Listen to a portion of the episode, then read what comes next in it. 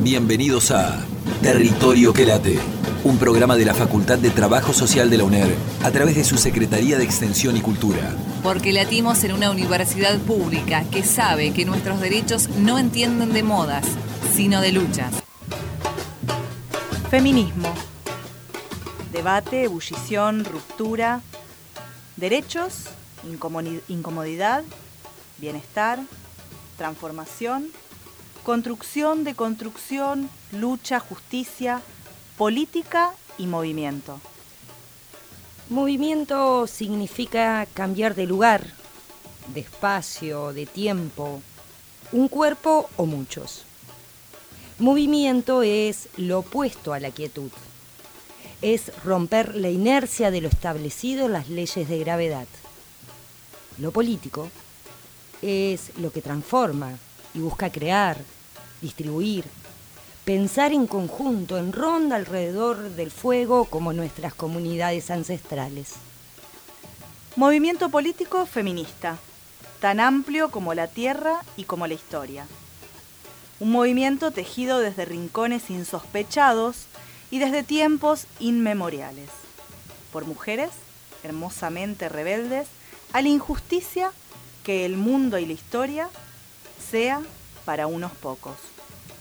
Movimiento que sabe tejer en las sombras y en las luces, en pequeñas rondas y en grandes multitudes, en lo cotidiano, en la manada, en la calle, pero también en la soledad más íntima. Y disputa, disputa sentidos con cada bocanada de aire en la paz y en la guerra. Y mientras construye, inventa. Va creando múltiples posibilidades con otras, otros, otros. Convida sus hallazgos y sabe parte de la lucha de los pueblos porque crea identidad. Y claro, tan amplio que también necesita constantemente mirarse para no perder particularidades de historias, de pueblos, de realidades, de ideas, porque las opresiones son muchas en un mundo que ha insistido rotundamente en borrarlo. ¿Y por qué no decirlo. Es un movimiento que se pelea, que se pelea bien, que se pelea a fondo, porque no le tiene miedo al conflicto. Ese que construye e intercambia. No ese conflicto que nos quieren hacer creer que en las disidencias solo existe el abismo. No le tiene miedo al conflicto porque sabe que para pelear libertades se necesita de grandes pasiones. Y porque tienen toda su amplitud la pregunta constante, que lejos, lejos está de no hallar o exigir respuestas. Un movimiento que está y que va, con y por las mujeres, las tortas, las trabas, las negras, las putas, las campesinas, las obreras, las desocupadas, las madres, las no madres, las estudiantes, las viejas, las maduras, las jóvenes y las niñas. Un movimiento que sigue ahondando en cada recoveco de la historia, para crear presentes y soñar futuros.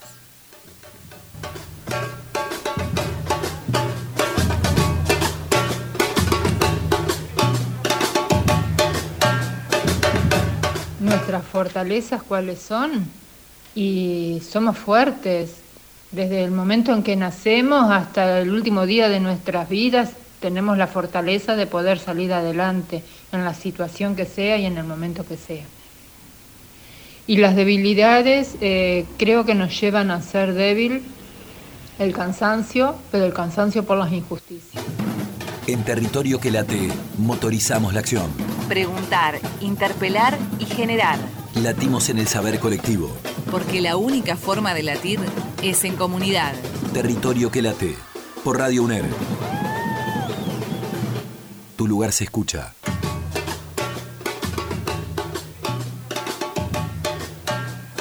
Bienvenidas, bienvenidos y bienvenides a este segundo programa de Territorio que late.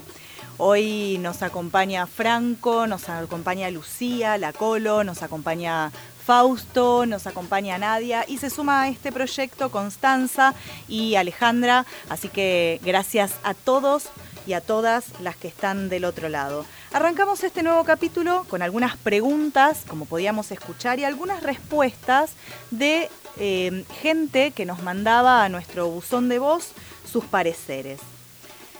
Esto nos decían ante la pregunta, ¿qué es para vos el feminismo? Porque entre tanto debate, eh, es cierto que a veces nos olvidamos de lo central y por eso también está buenísimo que nos podamos preguntar, como por ejemplo, cuáles crees que son sus logros, o cómo ves individualmente al feminismo, qué ves cuando lo ves, cuando lo escuchás. A vos te pregunto, que estás del otro lado, ¿cómo lo ves?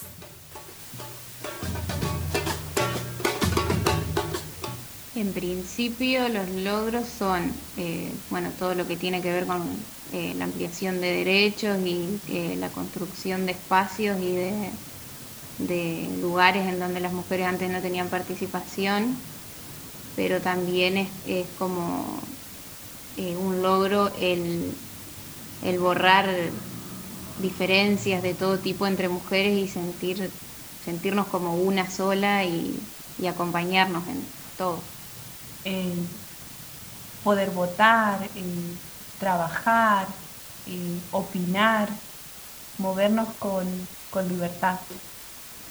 Eh, el aborto legal, el voto femenino, la ley integral de educación sexual. Latimos en la universidad pública. Con la responsabilidad de pensar futuros, teñidos con los colores del pueblo. Para transformar territorio que late. Por Radio UNER. Tu lugar se escucha.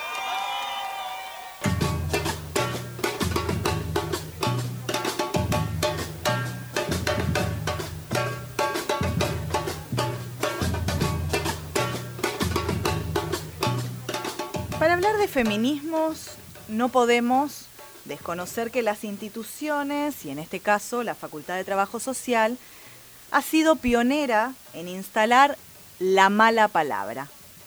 Hay palabras que parecen, que hacen tanto, tanto ruido, que para nombrarlas necesitamos cuestionarlas, pero sobre todo instalarlas. Instalarlas entre todos los debates, entre todas las discusiones y ante todos los momentos. La universidad ha sido y seguirá siendo uno de los ejes centrales para instalar debates que el territorio tiene a diario. Por eso, en este programa de Territorio que Late, hoy queremos hablar con el núcleo de feminismos, teoría de géneros y sexualidades de la Facultad de Trabajo Social. ¿Para qué? Para que nos puedan contar qué es esto del núcleo, cómo se ha construido y esta relación, esta eh, intersección entre la universidad y el movimiento. Así que así, sin más preámbulos, le vamos a dar la bienvenida a Isela Firpo. Ella es licenciada y magíster en trabajo social, docente e investigadora y tiene una amplia trayectoria en la temática, además del activismo en eh, redes feministas. ¿Cómo estás, Isela? Buenas tardes. Te saluda Natalia Salcerini. Hola, Natalia. ¿Cómo te va? Gracias por llamar. Muchas gracias por atendernos, sobre todo. Eh, pero bueno, nosotros eh, en este programa, como eje disparador, arrancamos preguntándonos qué era el feminismo. Entonces, para arrancar esta entrevista, me gustaría saber qué es para vos el feminismo. ¿Qué es para mí el feminismo? Yo hace algunos años como que me reconozco en, unas palabras de la filósofa española Amelia Valcarce, cuando ella sostiene que el feminismo es una apelación al buen sentido de la humanidad. A mí me parece que esa apelación, la apelación del feminismo a través de su diario y de sus luchas, provoca, gesta, construye a su vez humanidad. El feminismo ayuda a, a, gestar otras formas de entender y de habitar mundo, formas más irreverentes, más viscerales, dispuestas a erradicar tutelas, opresiones, impunidades, este, y coincido también en esto, no en otros puntos, pero sí en esto con, con Rita Segato, que tiene que ver con un proyecto eh, político de los vínculos. Este, es un proyecto político de transformación de los vínculos humanos y que insta a la reciprocidad, a la, a la igualdad, a la justicia y que construye comunidad. Eh, a grandes rasgos para mí esto es el feminismo. Impecable. Eh, es, yo te escuchaba y pensaba en, en las arañas. Yo sé que quizás esta es un ejemplo trillado, pero quizás para todos no es tan visible, pero que sí lo podemos ver entre mujeres eh, que tejemos, tejemos permanentemente redes de contención en diferentes ámbitos, cada una habitándolo desde su espacio, desde su lugar, pero que están vigentes incluso cuando no nos reconocemos como feministas. En esto de escuchar por ahí esto de las representaciones o no representaciones, si me representa, si no me representa, si me parece o no me parece, en líneas generales y en la práctica, lo que por ahí el feminismo nos da son redes, son tejidos, son eh, lazos, y esto lo definías de manera impecable, así que para mí es increíble poder escuchar eh, una definición tan clara. Pero mm, también nos gustaría eh, que nos puedas contar un poco sobre qué es esto de los núcleos del feminismo y estas teorías de género y sexualidad que están trabajando dentro de la universidad. Bueno, el núcleo eh, feminismo, teorías de género y sexualidad es un poco largo el título, pero hemos intentado eh, poner bastante sentido ahí adentro. En realidad es un espacio de debate y construcción conjunta que construimos en la Facultad de Trabajo Social. El núcleo es de la Facultad de Trabajo Social. Y es un espacio eminentemente político también, ¿no? O sea, nosotros intentamos aportar desde ahí a la coproducción de conocimientos en torno a temas relevantes, importantes de la agenda política y social, indicando aciertos, este, identificando problemas, generando miradas críticas, eh, y promovemos la producción de conocimientos plurales, inclusivos, sobre las manifestaciones de las desigualdades de género y sexualidades, por supuesto en articulación con este, las demandas del movimiento de mujeres este, y de diversidad sexual, de organizaciones sociales, de actores involucrados en el campo de los estudios a que se refiere este núcleo.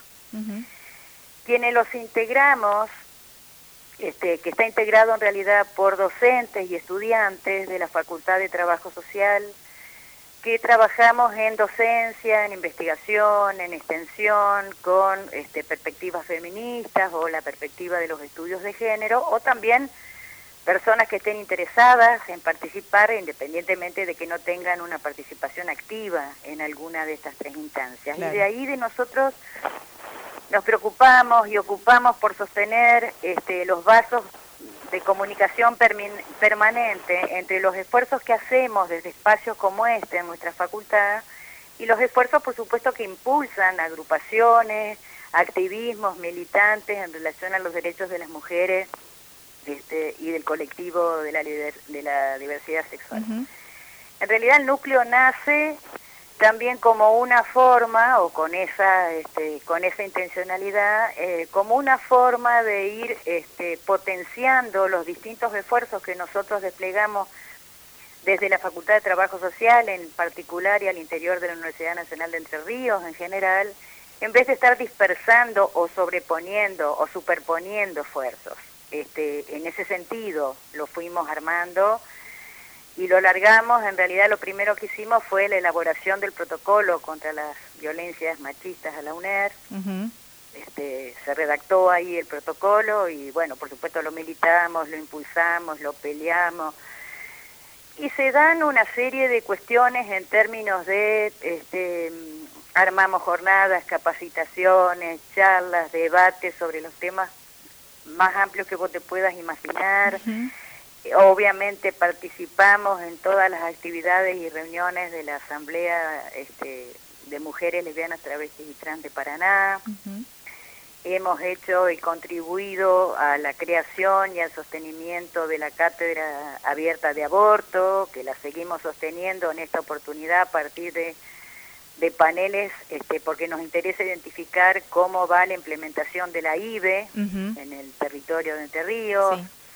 Hemos, este, digamos, también contribuido con lo que tiene que ver con la difusión, con debate, con la identificación de implementación de la ESI. Bueno, es amplia, es amplia la cantidad de, de líneas de trabajo que nosotros atendemos ahí desde el núcleo este, y a su vez también, bueno, este, efectuamos este, artículos, efectuamos ponencias, socializamos cuestiones, disputamos cuestiones en jornadas, en, este, en encuentros, en paneles, eh, de manera que a grandes rasgos esta es este, el marco de acción del núcleo. Claro que nos ha costado, digamos, porque bueno, nosotros, si yo mal no recuerdo, empezamos a trabajar con esta idea en el año 2016, que es cuando yo te digo que armamos el, el, proyecto de protocolo, que por suerte lo peleamos y se aprobó. Este, pero se, este, se institucionaliza formalmente y es, y es, aprobado por el Consejo Directivo de la Facultad, si mal no recuerdo, en 2018. Esto no ha significado, o sea, nosotros venimos trabajando desde antes. Sí, sí, pero es reciente la conformación. Es reciente, te quiero decir, si mal no recuerdo, este, es reciente, digamos, la, la, la la aprobación en términos formales por parte del Consejo Directivo. Y otra de las cosas que también estuvimos trabajando en el año 2019, elaboramos una propuesta que se tengan en cuenta los debates, las legislaciones de, de, cuestiones de géneros y diversidades en lo que se promueve con la, como la modificación del Estatuto de Funcionamiento de la UNER, por ejemplo.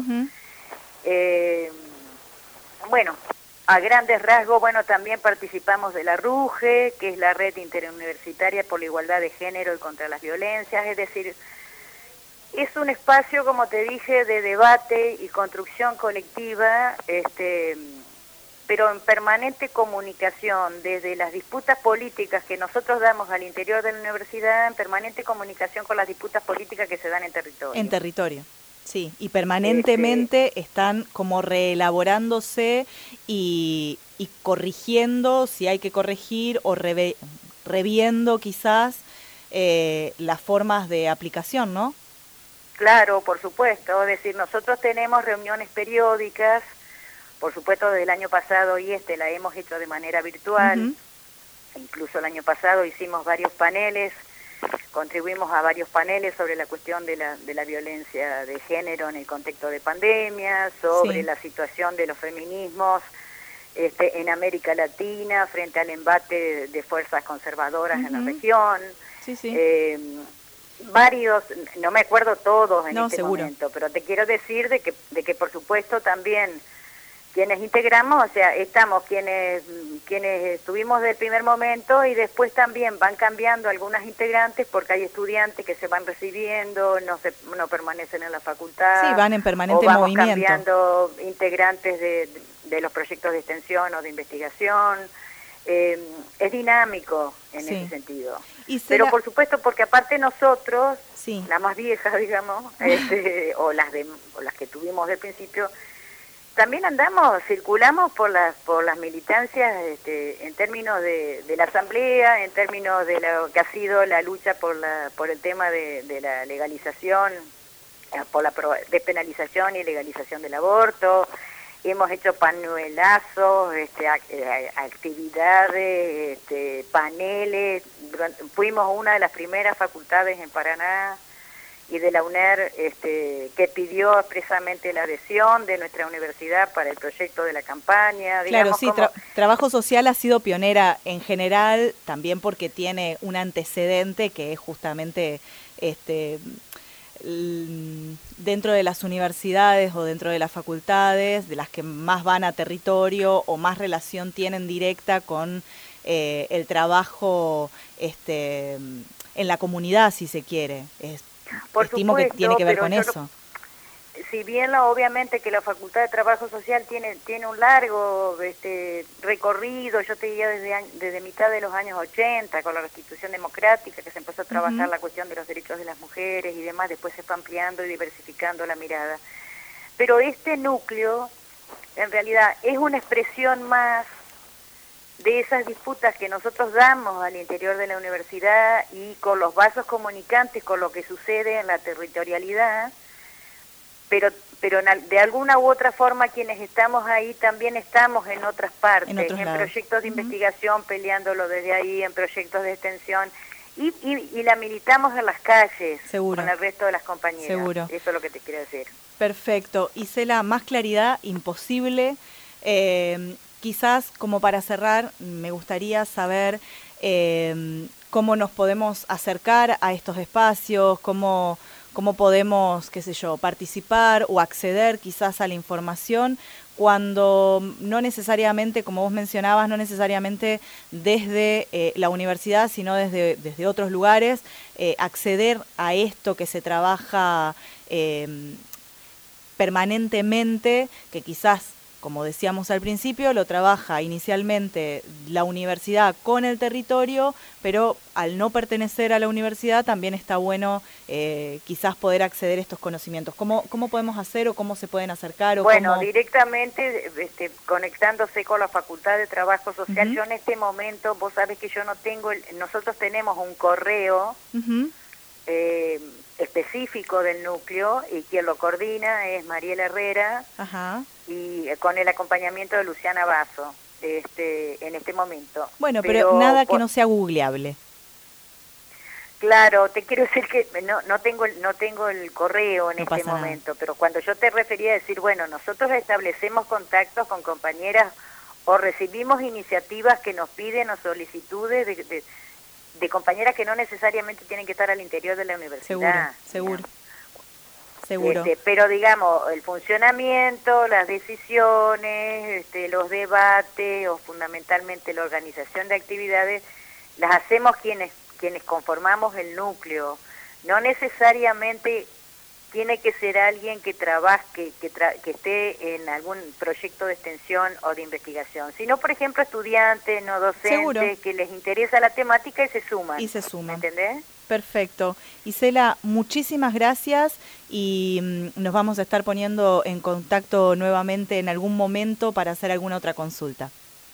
Bueno, gracias a ustedes por llamar y por interesarse por el núcleo. Les mando un abrazo. Muchas gracias. Así pasaba entonces Isela Firpo, licenciada y magíster en Trabajo Social, docente investigadora, y ella es parte del núcleo que, de feminismos que cuenta la Facultad de Trabajo Social.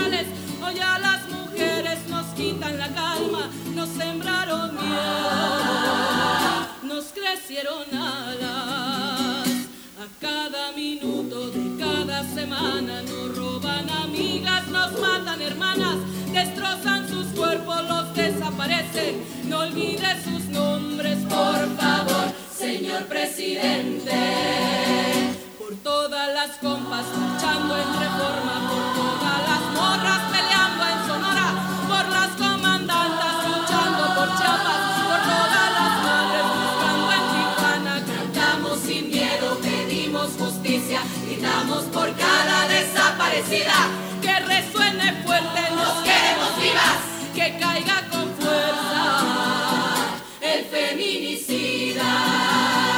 Yo todo lo incendio, yo todo lo rompo. Si un día algún fulano te apaga los ojos, ya nada me calla, ya todo me sobra. Si tocan a una, respondemos todas.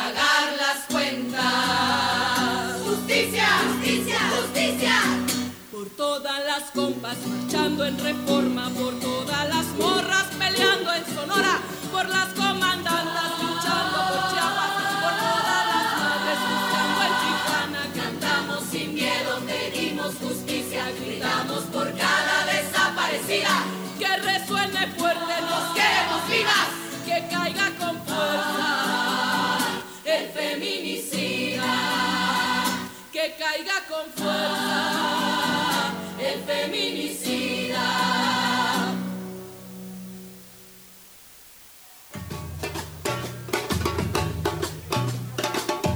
La habíamos escuchado, pero no la habíamos saludado, porque ella va generando así como ese halo de suspenso que le gusta pensarse desde ese lugar. Así que ahora se nos une acá formalmente la voz de la Colo, Lucía Gómez Firpo. ¿Cómo estás? Buenas, buenas, buenas, buenas. Ay, qué linda presentación. Ay, soy así, me dedicada. a que ponga una voz de suspenso. Soy dedicada, ¿viste? A veces. Mm, bueno, me parece No, no vamos a ahondar en dices. no vamos a ahondar en eso. bien. ¿Cómo estás, Nati? Yo re bien y ahora mejor para escucharte. Contentísima de Territorio que late y te traje hoy dos libros que nos recomienda la Biblo y Centro de Documentación, alumna Silvia Wallert, estudiante, compañera desaparecida, em, que la biblioteca lleva el nombre, estudiante de trabajo social en la última dictadura militar. Y nos dieron dos libritos, uno que es un clásico, pero para quienes no lo conocen, es algo que a nuestro entender y al entender de Mirta y Silvia hay que leer y que es Calibán y la bruja, eh, de Silvia Federici. ¿Lo leíste? Yo no lo leí. Mm. Así que es un clásico, pero voy a tener que tomar nota. Bueno, es un libro que analiza la quema de brujas y la acumulación, ¿no? Eh, haciendo pie y, y cuestionando bastante el capitalismo y lo que ha significado la, la- la casa de brujas. Así que lo recomendamos quienes nunca lo, lo leyeron para entender un poco también el feminismo, para entender esa relación que tiene con el capitalismo, eh, está muy bueno. Y después nos recomendaron uno, que es un hallazgo, el Atlas de la Revolución de las Mujeres. Sí, que es una recopilación que tiene de Dora Barrancos, de Mabel Bellucci, eh, de Miriam Lewy, de Bianco, de Pecker, Ah, una de Susana Chiarotti, una genia total, eh, y que también tiene unos artículos, es bastante variadito, muy interesante sobre la persecución de las brujas, pero con eh, muchas caracterizaciones de la quema de las brujas en, en la Europa de- del siglo XVI y XVII, ¿no? ¿Cuáles eran las características? ¿Qué posibilitó la casa de brujas? ¿no? En esta relación, seguimos con, con esta relación con el capitalismo. Eh, así que bueno, lo recomendamos que es de editorial Capital Intelectual, El Atlas de la Revolución de las Mujeres.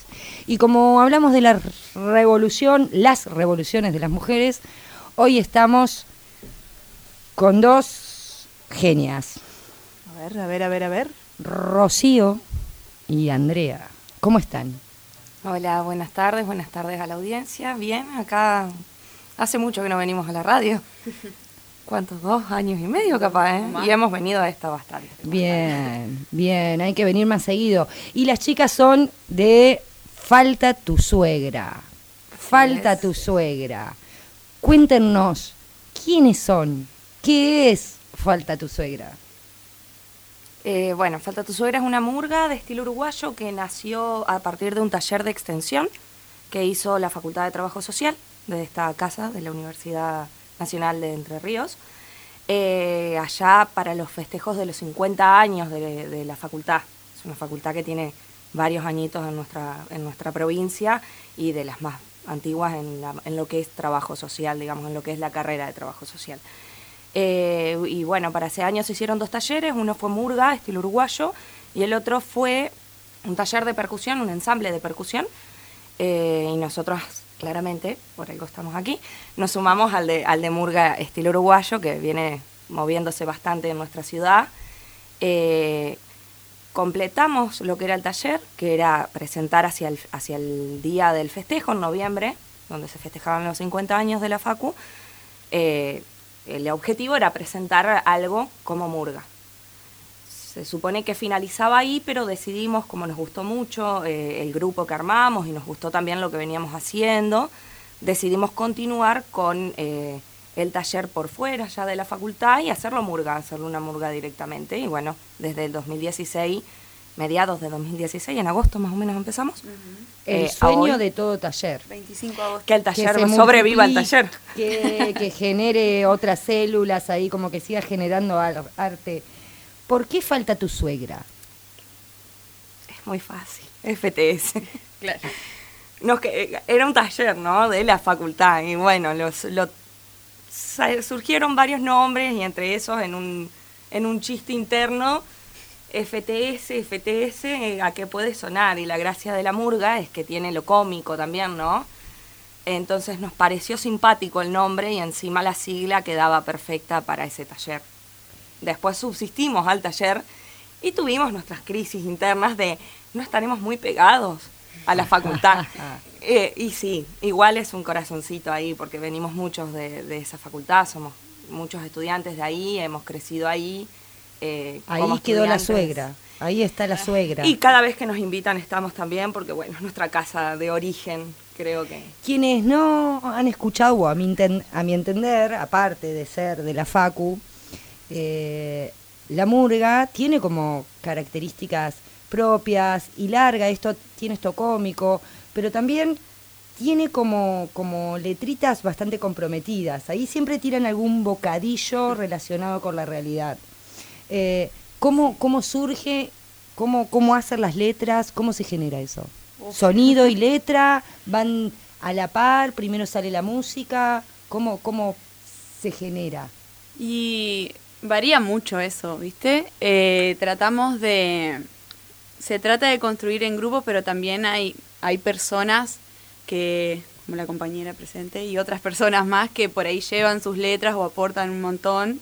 Y siempre esa mirada crítica hacia lo que está pasando en ese contexto político y social. Entonces, como que siempre se busca, eh, se buscan canciones por lo general populares, a eso le cambiamos, la, se les cambia la letra, le hacemos arreglos para toda la murga y, y ahí decimos los fundamentos, lo que queremos contar de lo que está pasando, quejas, chistes, de todo, eh, y pero que sea popular, que, re- que después resuene, sea como pe- que te quede en la cabeza ¿Lleva dando conflictos vueltas. para adentro de la murga eso o no? ¿Lleva tenido- discusiones, genera debates o no? Sí, sí, sí. Cinco horas un debate. Generalmente eh, somos una, una murga que dentro de todo tiene una misma, un, un consenso bastante claro respecto a, a cómo nos paramos a- ante la actualidad política. Muchos somos militantes también, entonces eh, también entendemos a la murga como un espacio de militancia. Pero sí tenemos un largo debate respecto a, a- hasta incluso puede s- darse por una palabra que, que no estemos de acuerdo. Es una construcción sumamente colectiva, no suele ser así en Uruguay. En Uruguay ellos tienen sus letristas ya pautados y medio que el resto de la murga eh, cumple un rol específico en, en cada momento. Acá, como todo es autogestionado y es a pulmón, digamos, eh, la lógica de trabajo es bastante colectiva y solemos construir entre todas y todos y todes. Sí, me estás Es- diciendo que hay mucho debate Sí. y mucho Mm, lío. sí, y es la genial. democracia genera debate, bueno. Genial, genial el conflicto que construye, es como decíamos en la introducción.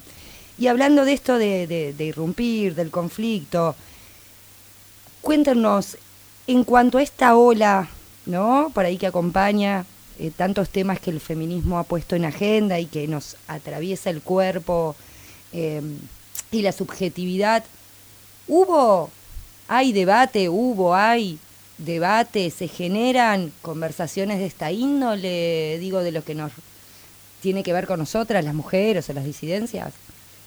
Sí, sí, sí, hemos debatido de todo un poco, también desde, desde salir a hablar del aborto, qué decir, eh, hasta también de compañeras eh, del feminismo, perdón, compañeras que han sido asesinadas, digamos, tenemos algunas estrofas eh, en donde se decidió que las cantemos solo las mujeres, como parte de, ese, de esa reivindicación, esas luchas. Y, bueno, después también otros debates para adentro que surgieron, que surgieron a partir de situaciones que empezaron a salir, eh, debates con los compañeros, ya que es una murga mixta, así que sí, hubo mucho debate ahí. Bien, y notan que, que también no solo las mujeres o las disidencias, los varones, ¿la piensan o no? Tuvimos eh, instancias, creo que no porque sean nuestros compañeros, sino que el espacio en general de la murga se ha dado estos debates acá. Las murgas acá en Paraná tienen, hay un par que tienen muchísimos años, tienen por lo menos Mm. 20 años. Eh, la murga suele ser un género bastante masculinizado, ¿no? Porque Claro. Uruguay tiene una competencia que lo vuelve muy masculinizado. Y como nosotros no tenemos esa competencia, entendemos que tenemos todos los permisos, aunque utilicemos este género que no es argentino. Y bueno, se han vuelto mixtas y hay, hay incluso está el proyecto de las chicas de Retumba las Tangas, eh, Retumba las Tangas, o La Tumba Tanga, la La tanga. Retumba la tanga. que es una murga eh, solamente de mujeres, que bueno, en, Santa Fe también hay una, eh, hay varias murgas de solo mujeres en el resto del país, incluso en Uruguay ha, ha venido sucediendo esto de que empiecen a surgir murgas solo de mujeres. Eh, es complejo, digamos, porque no, no dejamos de estar vinculados a las masculinidades también que nos rodean.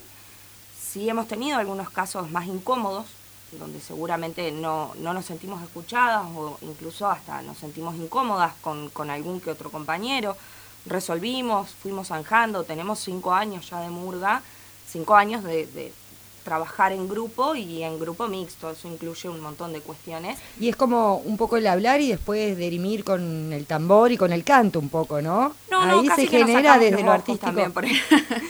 Eh, no, no, nosotros somos por suerte una murga que cual familia habla todos los problemas sobre la mesa, no, no nos guardamos mucho, porque bueno, compartimos vínculos un poquito más profundos que algo que, que se junta solo para cantar, digamos. Nuestros vínculos se han generado en amistades y, y necesitamos convivir ahí adentro de una manera que nos sea amena a todos, a, a todas y principalmente a nosotras que también por fuera hacemos nuestra lucha, digamos. Eh, propusimos en su momento, ni bien nace la murga, utilizar como parte de nuestra, nuestro vestuario, me acuerdo, el pañuelo del aborto. Eh, fue la primer murga que se para con el pañuelo del aborto acá en Paraná y un grupo Y ahora, así que...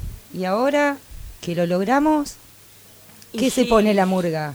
Y bueno, ¿Qué se ahora pone tenemos el pañuelo rojo, que es el que reivindica a las murguistas eh, femeninas, en, en- sobre todo en Montevideo, es una lucha del- de Montevideo, que la entendemos acá porque si bien no tenemos, no, no son todos los casos, hay casos donde hay murgas bastante más machistas. Usan el pañuelo rojo como símbolo de que de- yo le, las nombro como las tamboras, digamos, ¿no? Porque una multiplicidad de, de géneros por ahí o de, o de murgas, el tambor en sus diferentes formas. Eh, usan el pañuelo rojo, es específico de la... Lo hemos usado en algún que otro toque donde entendimos necesario que esté reivindicada la lucha, porque bueno, la competencia en Uruguay es muy cruda para con las mujeres, sobre todo.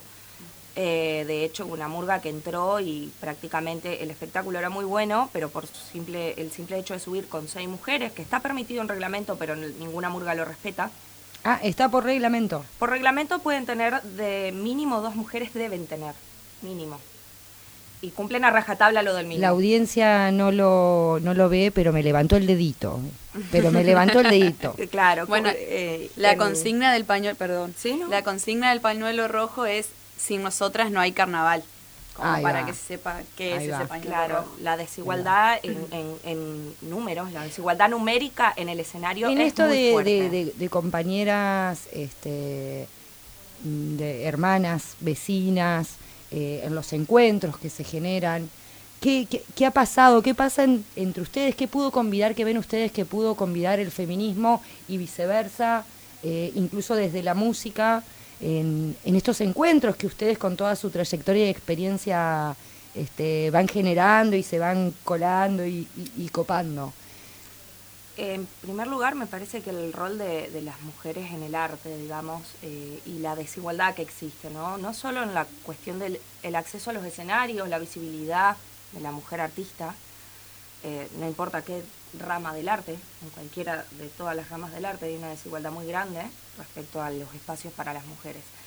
Eh, y bueno, más allá de que acá nosotros no sufrimos tanto eso, digamos, en el sentido de que como no tenemos una competencia que nos regle algo, podemos participar tranquilamente, eh, creo que nos convida a pensar no solamente en la murga, en todos los espacios del arte, cuál es el, espacio que ocupa o que tenemos o que nos dejan a veces, nos dejan claramente eh, eh, los hombres. Sí, pero que vamos construyendo y que vamos generando, como ustedes dicen, todo un movimiento por ahí de murgas o de espacios específicos de mujeres, porque hay otras necesidades pero que a la vez se va transformando también estos espacios mixtos y, de distintos géneros, que está buenísimo poder debatirlo y lo que viene a contar que se puede hacer arte y que el arte siempre modifica y nos permite otro tipo de diálogo y nos este y, nos afecta hermosamente, aunque a veces sea conflictivo y rollero, eh, para transformarnos, ¿no? Así que, bueno, muchísimas gracias por venir. Eh, aguante, falta tu suegra, que ya localmente es como, bueno, es como un hito, y la demostración, volvemos a lo mismo, de que desde una acción de extensión, desde la universidad pública, con el territorio, con las problemáticas, con el arte, que es una hermosa manera de intervenir sobre lo que pensamos, hacemos y sentimos, eh, se pueden hacer hermosas cosas y seguir multiplicando eh, en todas las aristas de la realidad. Así que muchísimas gracias, chicas, chiques, y acá estamos cuando estén en vivo para que nos cuenten. Muchísimas gracias.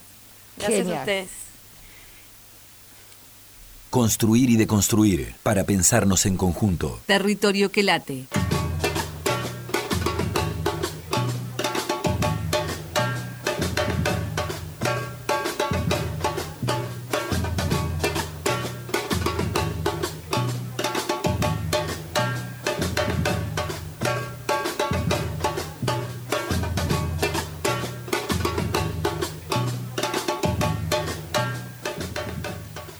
En este territorio que late no podía faltar la voz latinoamericana, ya tuvimos Murga, ya tuvimos gente de la Facu y no puede faltar Latinoamérica.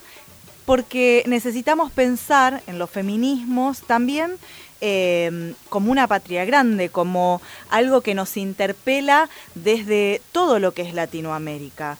Y para eso em, no nos podíamos quedar sin la palabra autorizada de Milena Páramo, quien es responsable regional del Comité de Latinoamérica y el Caribe para la Defensa de los Derechos de la Mujer, el CLADEM, y la Red Internacional de Organizaciones, además de ser activista eh, por el feminismo, y esta red que viene trabajando desde 1987. Milena, ¿cómo estás? Hola. ¿Cómo estás? ¿Nos escuchas bien ahí? Sí, yo las escucho perfecto. Perfecto. Natalia es mi nombre, estamos acá con Lucía también para saludarte. Hola, Mile, ¿cómo estás? Abrazo enorme desde acá. ¿Cómo? Te digo Colo o te puedo decir o te digo Lucía. Como vos quieras, vos podés nombrarme como quieras y como se te ocurra. Muy bien. Me da mucho gusto saludarla. Y bueno, gracias por la presentación por ahí eso de, la voz latinoamericana me ponen bastantes compromisos, pero bueno, haré lo posible por responder bien. Bueno, bueno, pero vamos, vamos a ponerlos, vamos a ponernos desde, desde nuestros lugares que puedan aportar y sumar y desde esa mirada amorosa que por ahí eh, también tenemos al pensarnos como Latinoamérica en un todo, ¿no? Es un poco ir conversando, Mile, pero queríamos arrancar preguntándote, como se lo estamos preguntando hoy en el programa, en principio, como lo personal obviamente es político, nada, ¿qué es para vos el feminismo? Eh, bueno, antes que nada agradecerte, Colo, agradecerte, Natalia, por, por la oportunidad de pasar un ratito conversando con ustedes de este tema que mira, yo en el último tiempo, les estoy hablando de, no sé, por lo menos 10 años, que vengo pensando eh, el feminismo de una forma quizá más eh, estructurada, o sea, menos poética, porque también hay formas muy poéticas de decir que es el feminismo, pero a mí me gusta mucho más pensarlo como en que el feminismo es tres cosas, ¿no? Una de ellas es teoría política, ¿no? Eh, en el sentido de, de considerar que es un aparato teórico que explica, ¿no? que sirve para, que tiene capacidad explicativa, que se reconoce en una genealogía de, de, pensamiento, ¿no? que tiene genealogía en ese sentido. También me gusta pensarlo como una agenda política, ¿no? que nace justamente de ese reconocimiento de las realidades concretas y sociopolíticas situadas y te permite reconocer qué es lo que le hace falta o qué o cuáles son los objetivos de ese movimiento que se llama feminista, ¿no? Y otra forma que mm, también me gusta pensar el feminismo es que es justamente eso, un movimiento, ¿no? Es entonces teoría política, es agenda y es movimiento que pone eh, toda su fuerza y todo su convencimiento eh, en la búsqueda de, serían como las luchas, ¿no? O las demandas, o eso que llamamos agenda. Y en estos últimos, qué sé yo, eh, tres siglos de feminismo, que se conoce como teoría política, uno puede encontrar que mm, hay ahí una búsqueda muy incesante, pero también muy consistente, por ejemplo, en libertad, ¿no? Igualdad, en, eh, en eh, justicia, ¿no? Eh,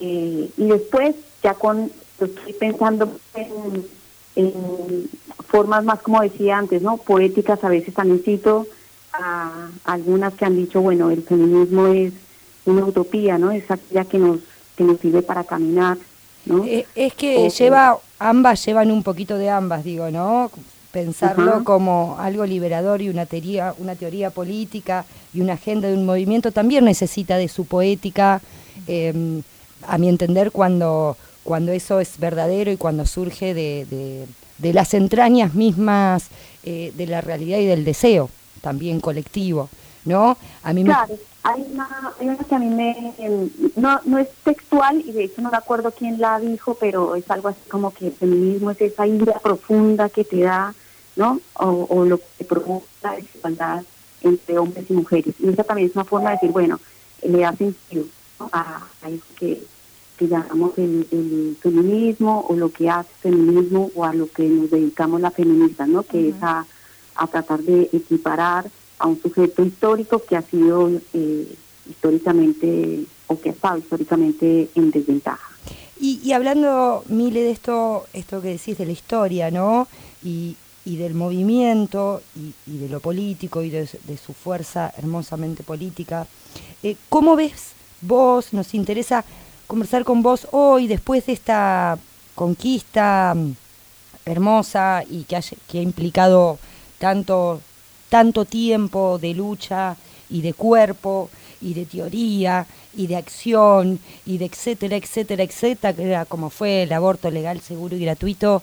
Eh, ¿Cómo ves hoy el feminismo en la Argentina? ¿Qué, qué, lectura te amerita? ¿Qué, ¿Qué, cosa crees que después de esta, este, bueno, o al menos está la ley y hay que seguir batallándola, ¿no?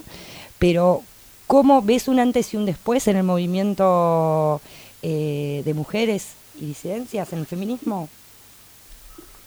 Mira, a mí eh, yo soy argentina de adopción porque me enamoré, cuando llegué a este país me, enamoré, creo que es mi, es mi relación de, de enamoramiento más después de, la del feminismo.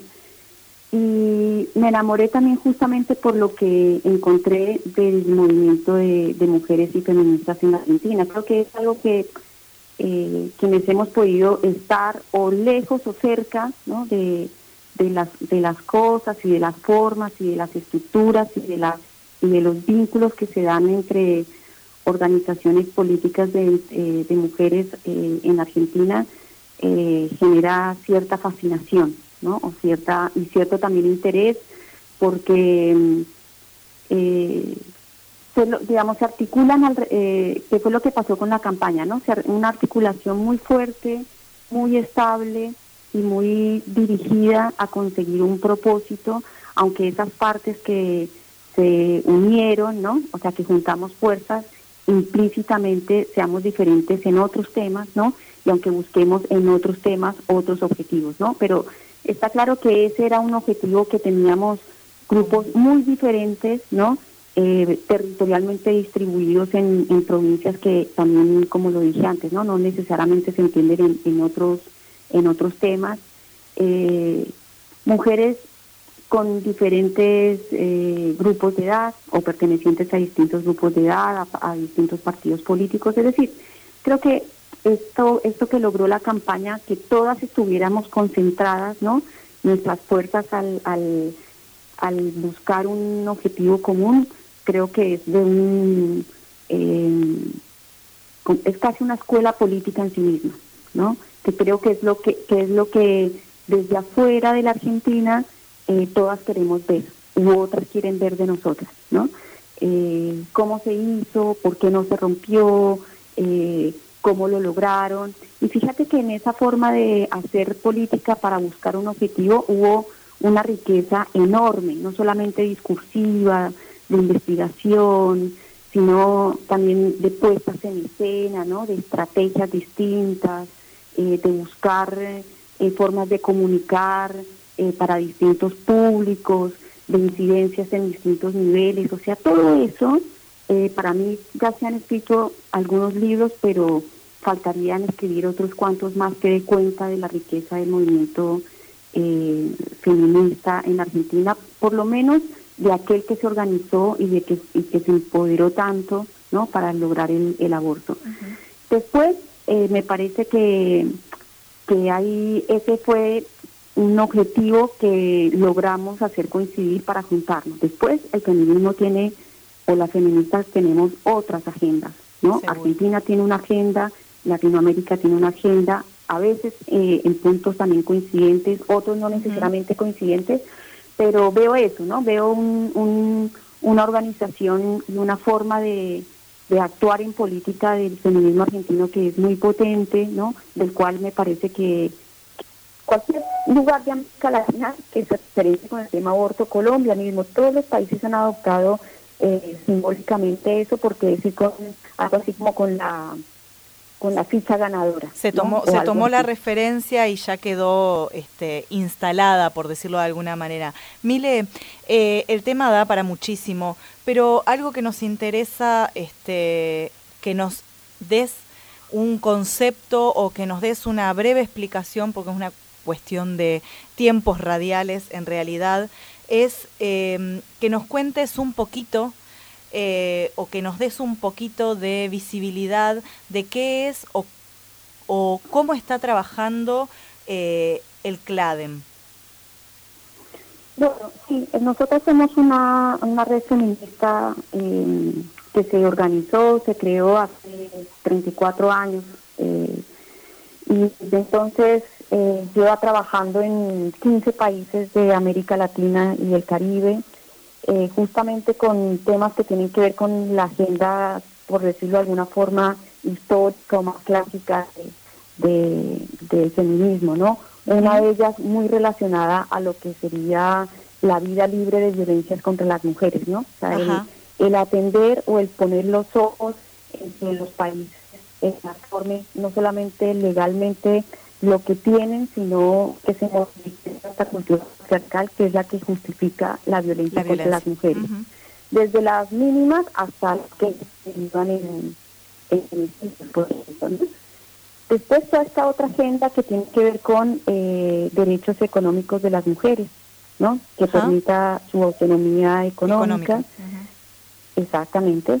Y todo lo que todo lo relativo a, la autonomía de la decisión de las mujeres que está más comúnmente eh, llamada como derechos sexuales y reproductivos no pero que atiende en últimas a que la, autonomía en la decisión de las mujeres sea fortalecida en múltiples niveles incluida la sexualidad y la reproducción. Entonces en ese en ese en estos treinta y pico de años vamos trabajando eh, te diría yo en términos genéricos en, en estos temas.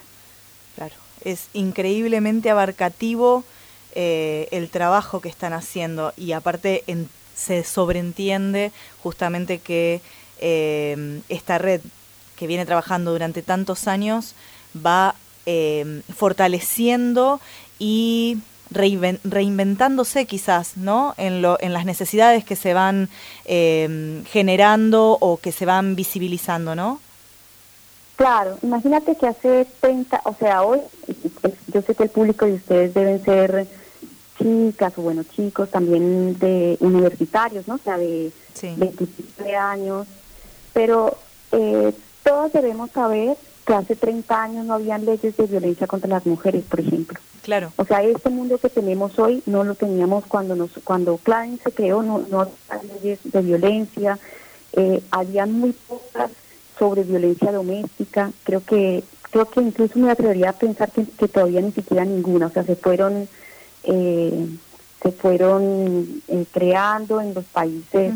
También las leyes eh, internacionales que defienden o que protegen los derechos eh, se estaban creando. O sea, el mundo que tenemos hoy es otro respecto de la trayectoria misma de nuestra propia existencia como red.